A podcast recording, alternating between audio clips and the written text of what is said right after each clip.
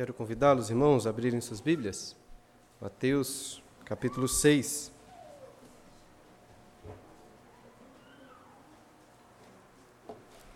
Mateus, capítulo 6. Para continuarmos na meditação do Sermão da Montanha, hoje dos versículos de 5 a 8.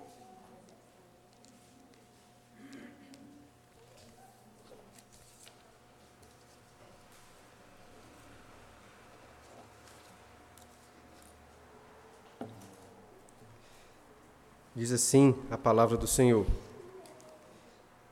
E quando orardes, não sereis como os hipócritas, porque gostam de orar em pé nas sinagogas e nos cantos das praças, para serem vistos dos homens. Em verdade vos digo que eles já receberam a recompensa. Tu, porém, quando orares, entra no teu quarto, e fechada a porta, orarás a teu pai que está em secreto. E teu pai que vem em secreto te recompensará. E orando não useis de vãs repetições como os gentios, porque presumem que pelo seu muito falar serão ouvidos. Não vos assemelheis, pois, a eles, porque Deus, o vosso Pai, sabe o de que tendes necessidades, necessidade, antes que lhe o peçais. Em uma certa manhã de domingo, o pastor James Montgomery Boyce, inclusive um pastor que morreu, se não me engano, esse ano, disse assim para a sua igreja: Acho que nenhuma em cada cem das orações feitas nas igrejas aos domingos de manhã, de fato são feitas ao Deus Todo-Poderoso. Na realidade, são feitas para homens ou até para a própria pessoa que está orando. Isso inclui orações tanto de pastores como dos membros da igreja. É, claro que essa é uma opinião assim bem pessimista. Será que nenhuma em cada 100 das orações? Mas independente do número exato, queria convidá-lo a pensar nas suas próprias atitudes. Pense aí, o que, que passa no seu coração quando você ora com outras pessoas? Seja para agradecer uma refeição, seja em uma reunião de oração, ou seja quando o liturgista te convida para orar durante o culto. Será que você fica preocupado e pensando no que, que as pessoas vão pensar sobre a sua oração? Talvez com medo de, de elas acharem que você não sabe orar direito? Ou então será que você ora de tal forma que quer que as pessoas fiquem impressionadas com suas palavras, com sua piedade, talvez com seu conhecimento teológico? Seja sincero, questione a si mesmo. Quantas vezes eu orei, não pensando em Deus, principalmente, mas preocupado com o que as pessoas iriam dizer sobre a minha oração, falando aqui de orações públicas. Será que ao menos uma em cada cem das vezes que você orou publicamente, você realmente orou, pensando somente naquele que é o alvo legítimo das nossas orações? Eu acho que, se formos sinceros, chegaremos à triste conclusão que nossos corações, corações são tão perversos que costumeiramente transformamos a oração, que é um dos principais meios de humilhação, em um instrumento de orgulho e de autopromoção. Ou seja, uma perversão completa deste meio de graça. E é exatamente contra essa perversão que Jesus alerta os seus discípulos na sequência, na continuação deste sermão da montanha. Olhe novamente para o que ele diz aí no versículo 5. E quando orardes, não sereis como os hipócritas, porque gostam de orar em pé nas sinagogas e nos cantos das praças, para serem vistos dos homens. Em verdade vos digo que eles já receberam a recompensa. Como nós vimos no último domingo, é, aqui no capítulo 6, Jesus inicia um novo assunto. Ele está combatendo aqui a, a justiça exibicionista, a ju, justiça aparente dos hipócritas, mostrando que os seus discípulos devem ser diferentes como ele mostra no versículo 1 deste capítulo, eles devem guardar os seus corações de quererem exercer a sua justiça diante dos homens. E até o versículo 18 desse capítulo, ele expande o ensino do versículo 1 com três exemplos práticos: o exemplo da esmola, da oração e do jejum. Nós já estudamos no último domingo sobre as esmolas e hoje veremos sobre a oração. E Jesus, como em todos os casos, diz o seguinte: vocês meus discípulos, não devem, quando orarem, ser, serem como os hipócritas. Eu quero lembrá-los que a palavra hipocrisia pode ter diferentes contextos e significados, e aqui o significado é um pouco mais sutil. Creio que Jesus tem em vista é, atores né, do teatro grego que eram chamados de, chamados de hipócritas. Até porque nessas peças, nessas peças, os personagens interpretados ali pelos hipócritas, ou seja, pelos atores, eram fortemente influenciados pela voz do coro. Eles queriam que o coro das peças cantasse, louvasse o nome deles, elogiando as suas atitudes, as suas ações. Portanto, a hipocrisia aqui é a hipocrisia de praticar algo, no caso, praticar a justiça, com este objetivo de ser elogiado, de ser aplaudido. A diferença dos teatros é que aqui Cristo não está falando de pessoas em teatros, mas falando de pessoas agindo assim na vida real. Antes, o Senhor Jesus disse, em relação às, às esmolas, que os hipócritas gostavam de tocar trombetas para chamar a atenção. Mas agora ele fala que eles gostavam de orar em pé. Agora, será que existe algum problema de nós orarmos em pé? Não. É claro que a posição aqui em que a pessoa ora não é exatamente o ponto de maior relevância. Na Bíblia, nós vemos pessoas orando em diversas posições: prostradas, de joelhos, sentadas, em pé.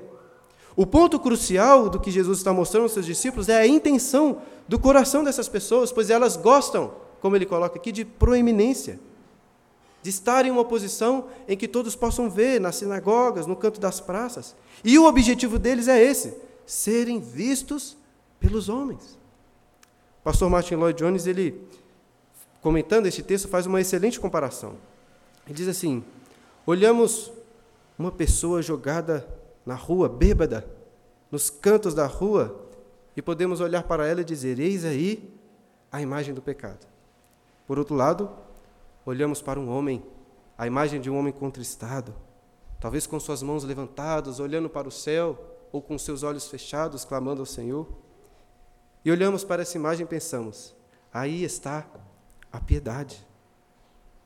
No entanto, ali pode estar claramente o pecado de uma pessoa que, com aquela imagem, não está adorando a Deus, mas a si mesmo, pois faz aquilo com a intenção de ser reconhecido pelos homens. Imagine só se todo domingo você chegasse à igreja e eu estivesse aqui, talvez num canto, ajoelhado, orando, o que, você iria pensar? Talvez pensasse assim: nossa, como o pastor Bruno é um homem piedoso, se preocupa com o culto, está sempre chegando mais cedo para orar pelos irmãos, orar pela igreja, orar pelo culto.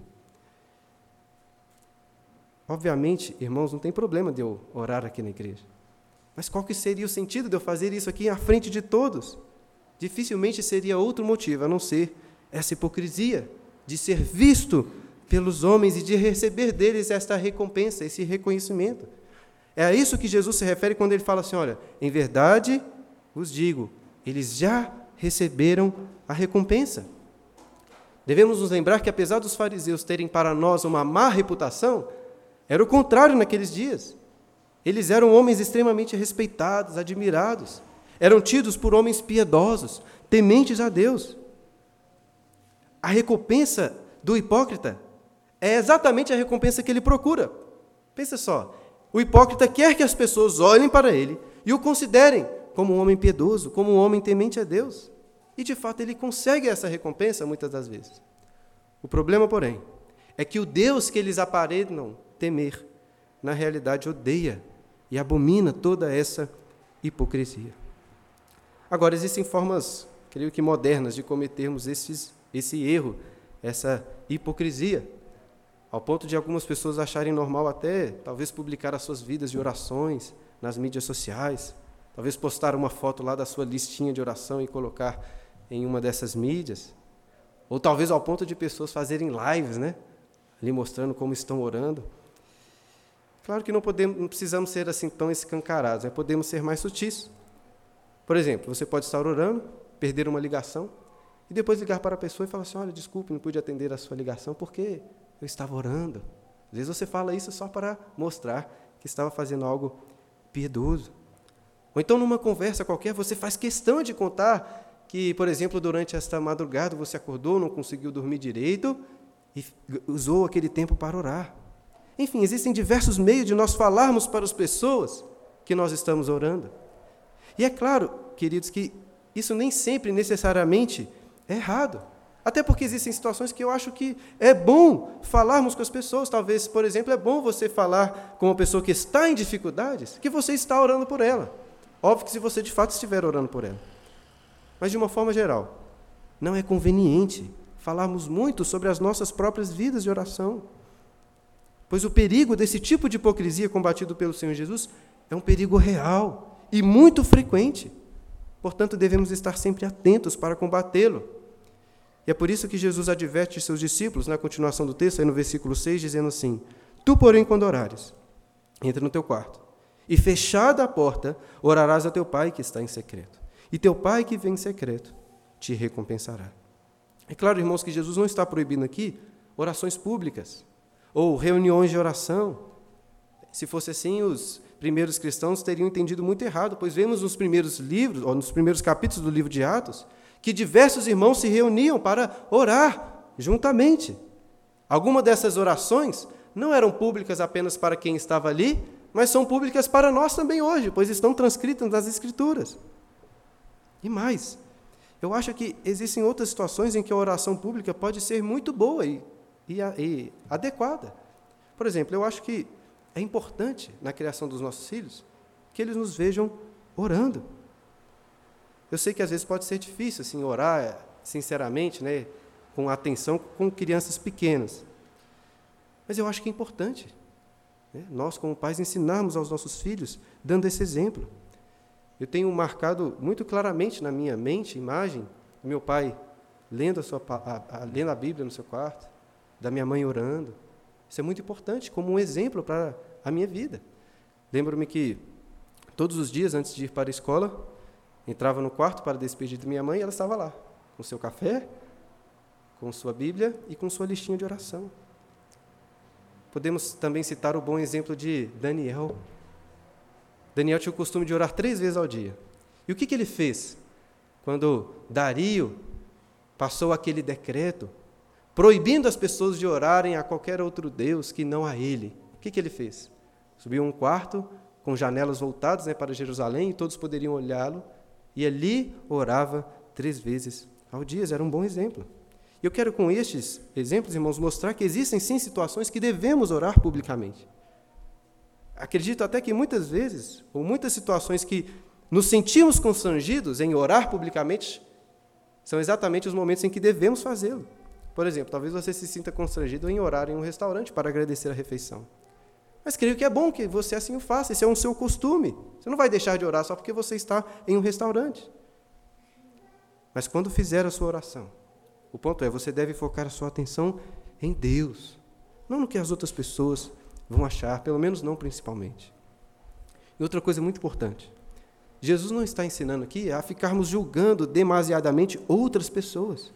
Jesus conhecia perfeitamente o coração dos hipócritas, mas nós não conseguimos ver as suas intenções, os seus pensamentos. Eu creio, queridos, que não cabe a nós ficarmos julgando intenções das pessoas, e isso se aplica até a outras coisas. Mas em relação à oração, não devemos nutrir pensamentos assim, nossa, como que essa pessoa não parece sincera quando ela está orando lá na igreja? Como que ele parece um hipócrita, assim, parece que ele está orando só para aparecer? Assim, nós já temos problemas de hipocrisia o suficiente em nossas próprias vidas, em nossos próprios corações. Não precisamos de gastar nosso esforço pensando no outro, mas focar nos nossos próprios problemas. E ainda assim, queridos, ainda que possamos orar publicamente, na igreja, na reunião de oração, em um aconselhamento que você faz ao irmão, em refeições para agradecer, em aniversários, em diversos outros, diversas outras ocasiões. O que precisamos de entender, e Jesus está nos ensinando aqui, é que a vida de oração de um cristão não é uma vida pública, é uma vida secreta. A oração pública é apenas uma pequena fração da vida de oração de um crente sincero.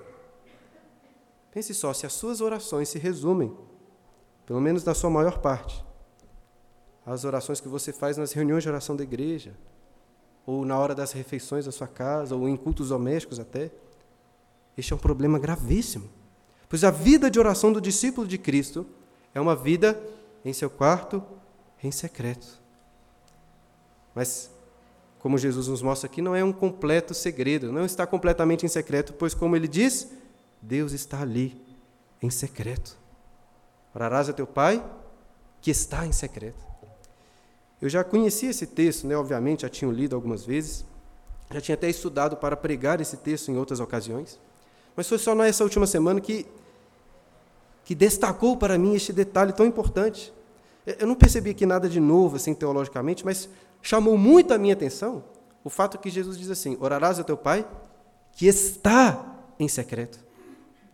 Ao falar das esmolas, como estudamos no último domingo, Jesus disse que Deus vê em secreto. Mas agora ele demonstra que Deus não apenas vê, Deus não apenas ouve as suas orações em secreto, ele está em secreto, ele está lá. Nós já estamos assim muito acostumados né, com essa imagem de uma pessoa em seu quarto orando, mas você já parou para pensar nisso?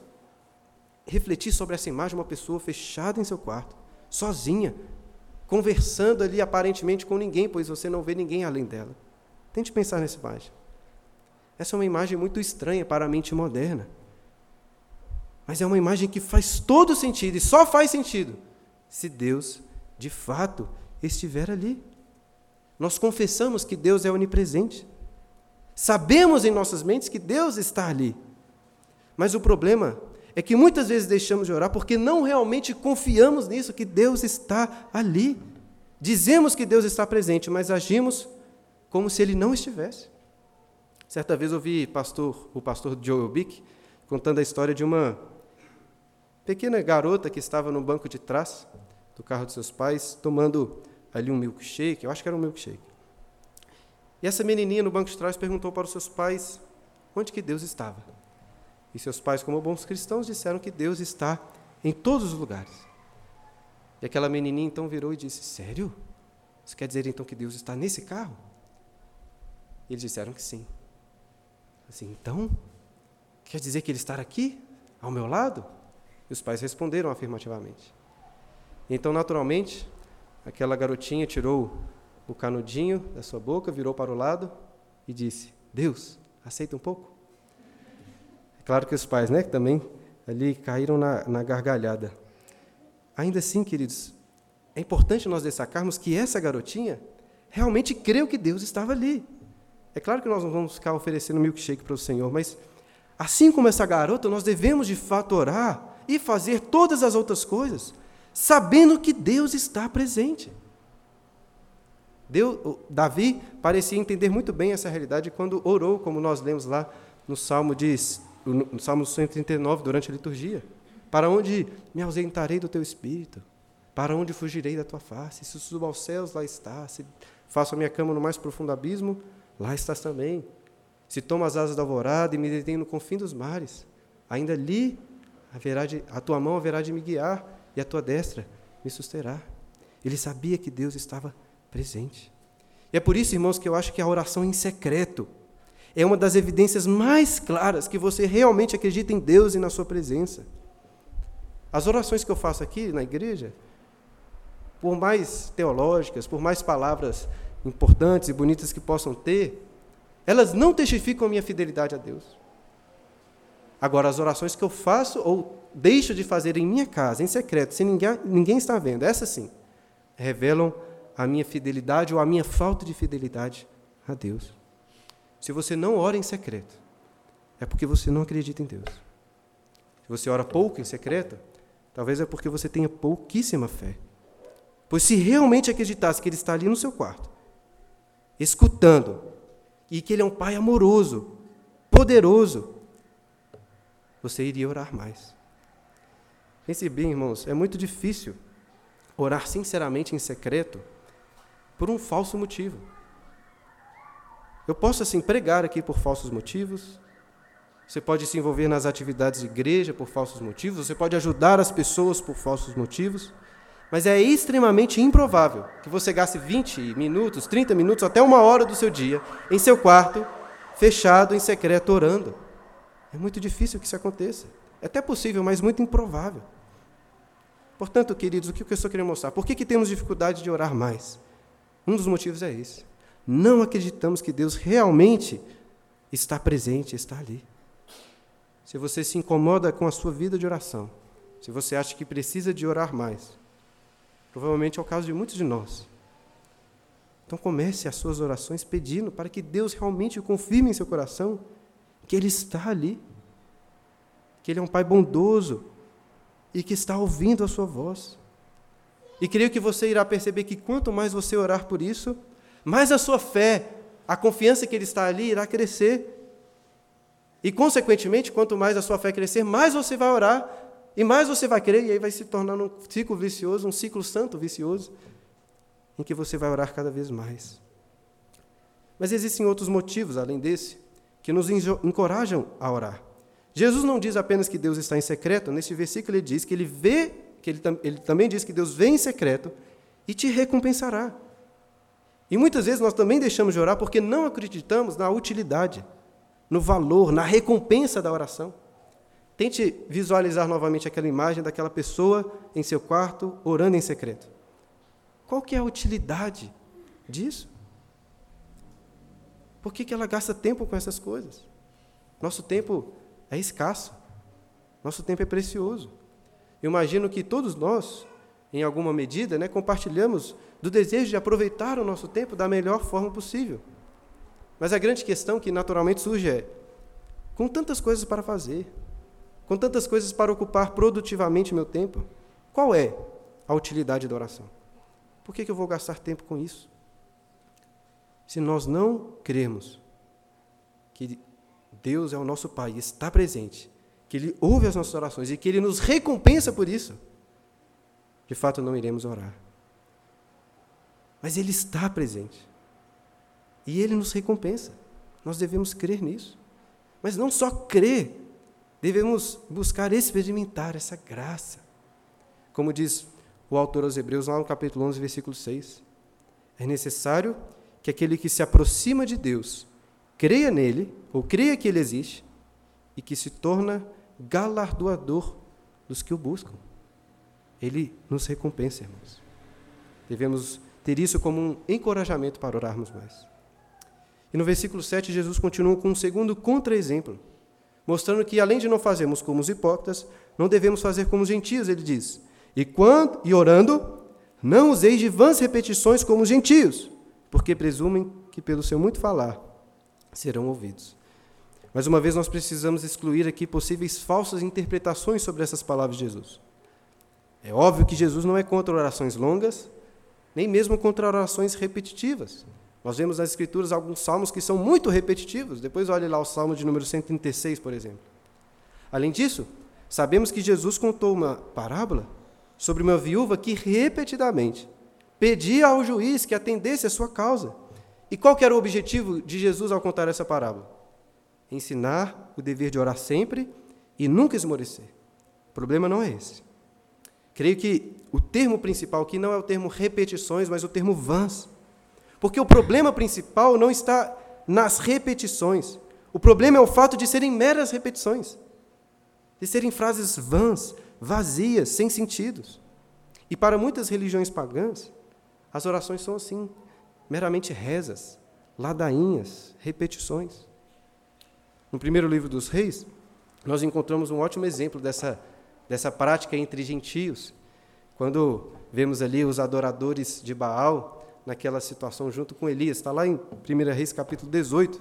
Quero ler para os irmãos, a partir do versículo 26, que demonstra claramente essa imagem que Jesus está trazendo. 1 Reis 18, 26. Tomaram o novilho que lhes fora dado, aqui falando dos profetas de Baal. Prepararam-no e invocaram o nome de Baal, desde a manhã até o meio-dia, dizendo: Ah, Baal, responde-nos. Porém, não havia uma voz que respondesse e, manquejando, se movimentavam ao redor do altar que tinham feito. Ao meio-dia, Elias zombava deles, dizendo: Chamai ou clamai em altas vozes, porque ele é Deus. Pode ser que esteja meditando, ou atendendo a necessidades, ou de viagem, ou a dormir, e despertará. E eles, né, os profetas de Baal, clamavam em altas vozes e se retalhavam com facas e com lancetas, segundo o seu costume, até derramarem sangue. Passado o meio-dia, profetizaram eles, até que a oferta de manjares se oferecesse. Porém, não houve voz, nem resposta, nem atenção alguma. Os profetas de Baal que, achavam que por orarem muitas vezes, por tanto tempo, o Deus deles iria atendê-los. Até hoje, muitas religiões, até pessoas dentro do cristianismo, fazem contínuas repetições, rezas, presumindo que pelo muito falar serão ouvidos. Mas é o contrário com o nosso Pai Celeste, pois ele se aborrece com orações que são meras repetições vazias. E olha, não pense que o problema está apenas nas rezas, como fazem os católicos romanos lá com o seu rosário, por exemplo. Pecamos quando oramos de forma vã, vazia. Quantas vezes já aconteceu de você estar orando, sua mente começa a vagar, e de repente você já está pensando em um compromisso ou em qualquer outra coisa? Esse tipo de oração não agrada a Deus. Muito pelo contrário.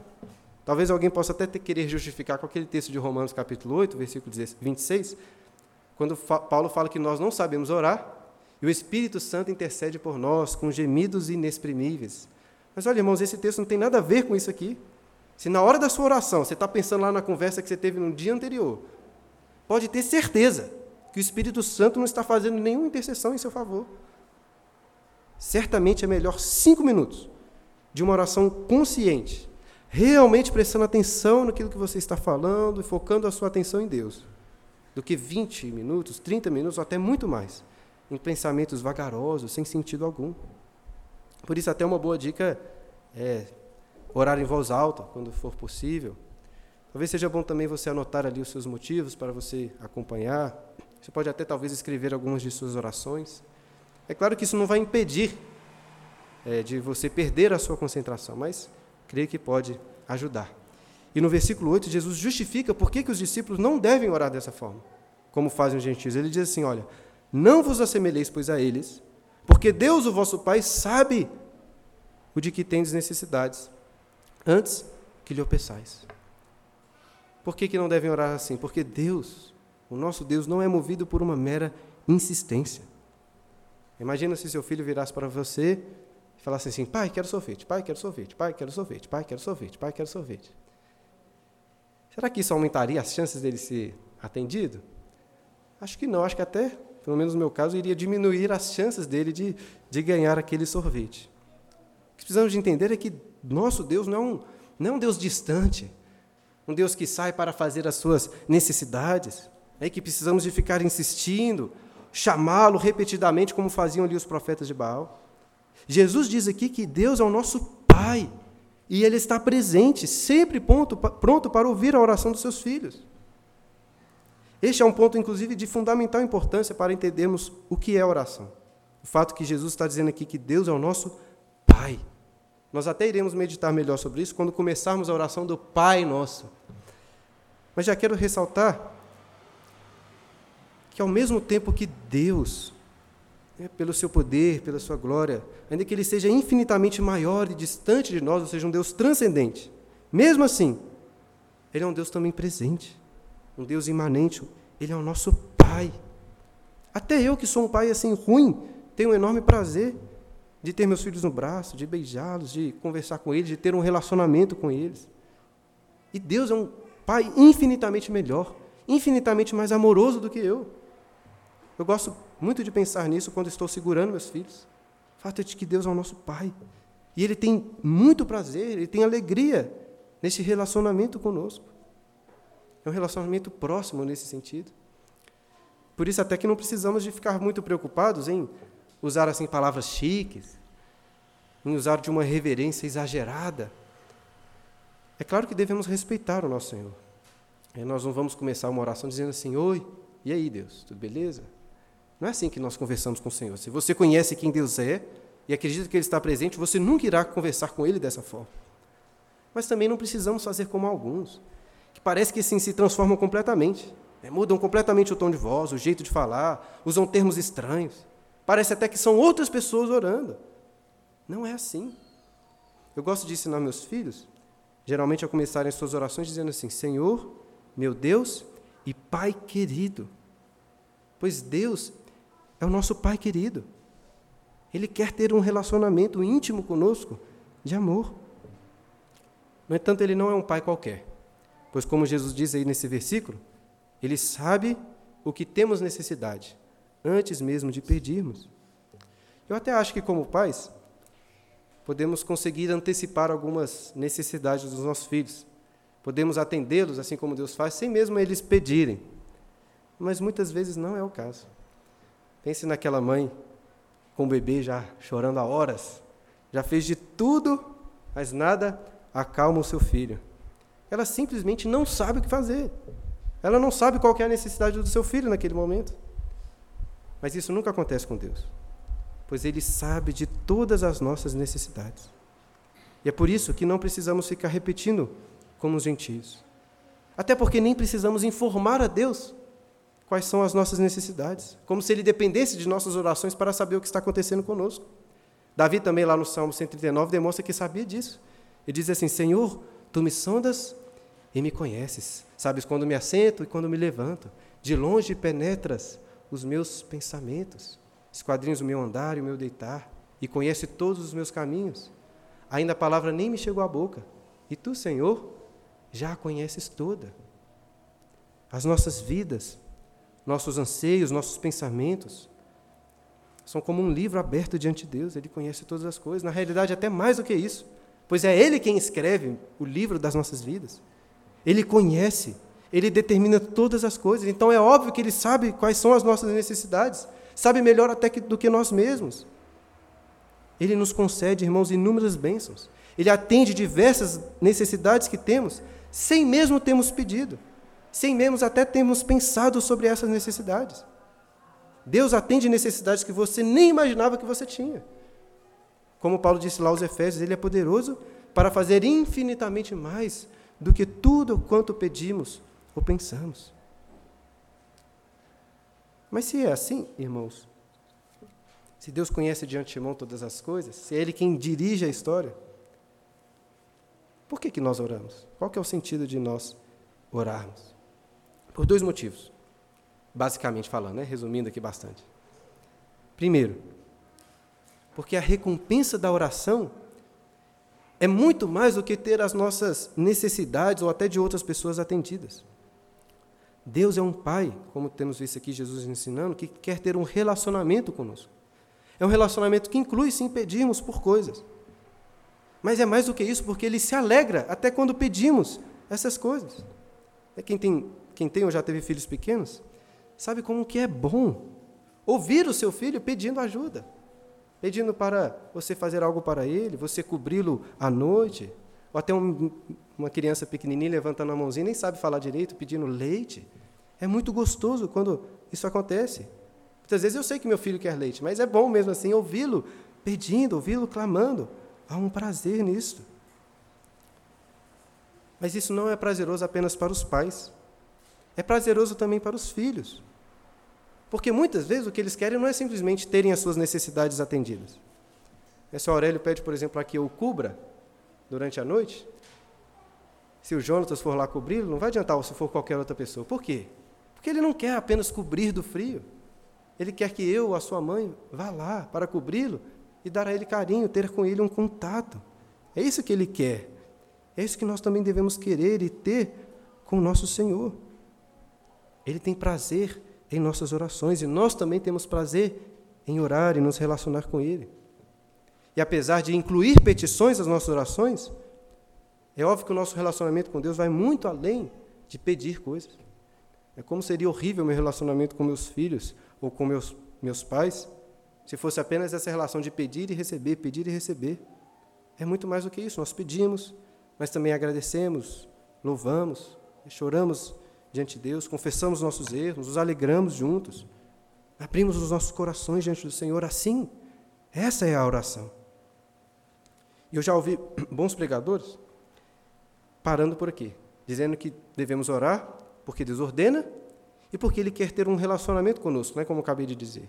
De fato, esses são motivos, mas não para por aí. Existe ainda um segundo motivo pelo qual devemos orar.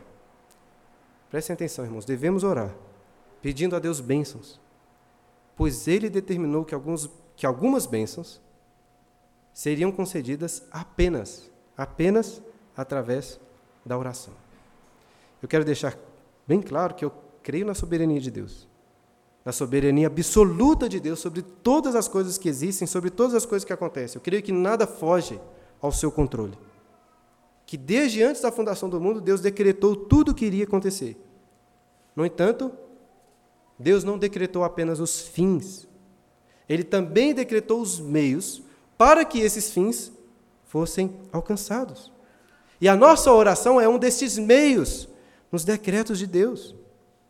Será que a minha oração pode mudar o decreto de Deus? Não pode. Mas o fato é, irmãos, nós não conhecemos quais são os decretos de Deus. Nós não temos um olhar da eternidade. Nós estamos no tempo. E nós vemos as coisas acontecendo assim, através de meios, através de instrumentos, através de causas.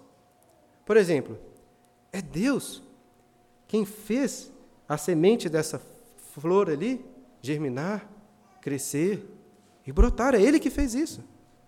Mas eu creio que Ele fez isso, no caso dessas flores, e assim faz ordinariamente, através de meios ordinários. Ele não faz isso diretamente, mas ele faz indiretamente, né, através da fotossíntese, da nutrientes, água, etc.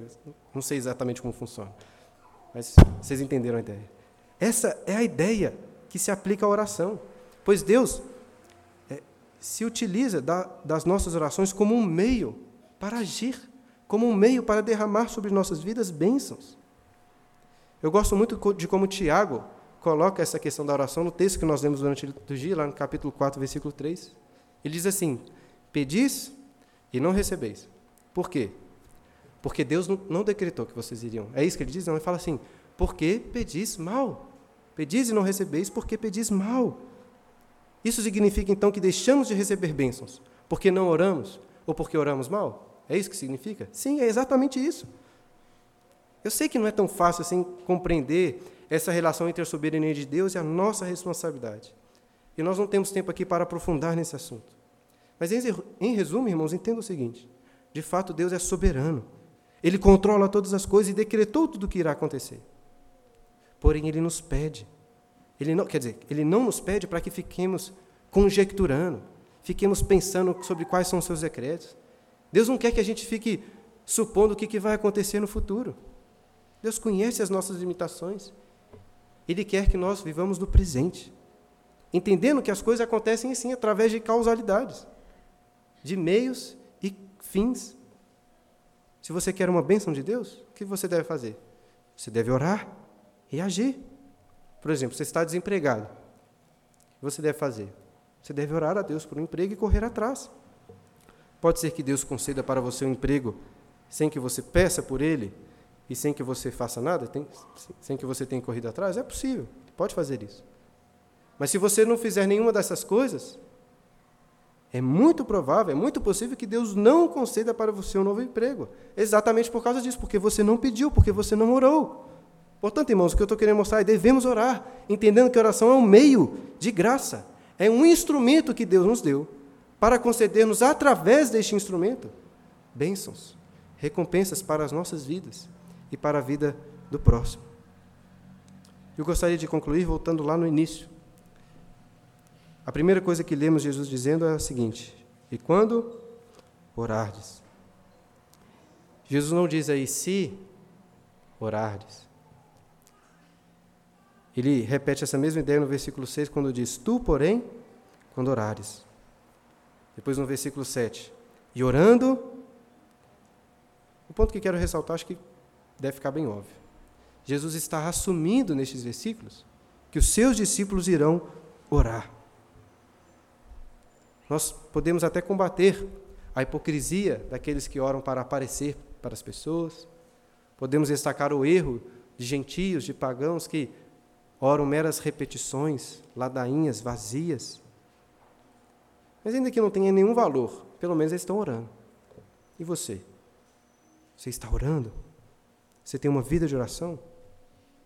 Ter uma vida de oração em secreto, com a sua porta fechada tendo ali comunhão com Deus, não é apenas uma possibilidade para nós que somos seus filhos, é uma necessidade.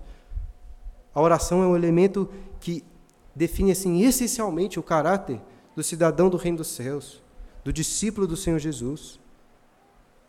O pastor Arcis Pro disse que alguém pode orar e não ser um cristão.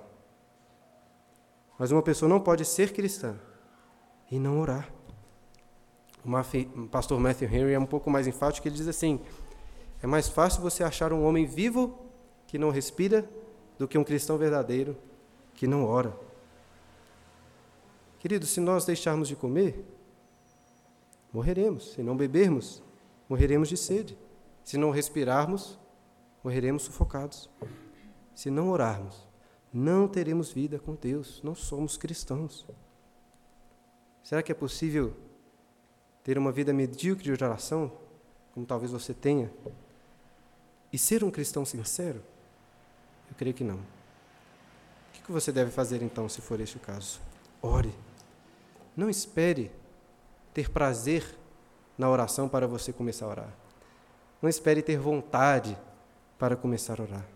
Busque hoje mesmo ter uma vida de oração com Deus e peça a Ele que dê a Ele essa comunhão, este prazer. Mas talvez sua dificuldade em orar seja também porque você não, você não sabe orar direito. Fica pensando assim: o que, que eu vou orar? Como que vou? O que, que eu vou dizer para Deus? Os discípulos do Senhor Jesus também não sabiam orar direito. É por isso que vemos lá em Lucas, no capítulo 11, que eles viram para Jesus e perguntam: Senhor, ou pedem, né? Senhor, ensina-nos a orar. Eles fazem esse pedido. E o que Jesus faz? Jesus ensina para eles essa oração que está na sequência do Sermão do Monte. E pela graça de Deus, nós teremos a oportunidade de, nos próximos domingos, aprendermos com Jesus como devemos orar. Que Deus assim nos abençoe, irmãos.